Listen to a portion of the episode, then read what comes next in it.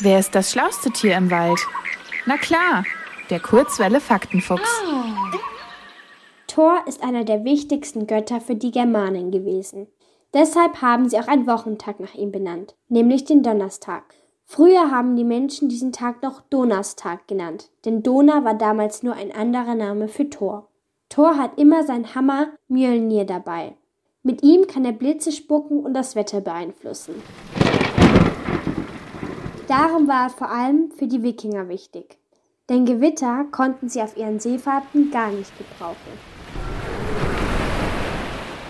Außerdem ist Thors Hammer eine starke Waffe gegen Feinde.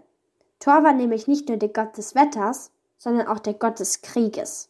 Weil er sehr mutig und brutal war, hatte er keine Angst, in den Kampf zu ziehen. So hat er die Götterwelt oft vor ihren Feinden beschützt, den Eisriesen.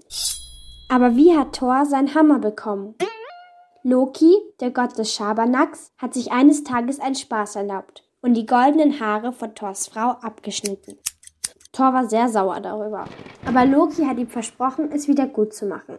Deswegen ist er zu den Zwergen gegangen, die dann neue Haare für Thors Frau hergestellt haben.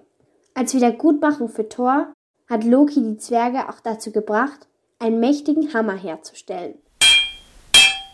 Und diesen Hammer hat Thor seitdem auch nicht mehr aus der Hand gelegt.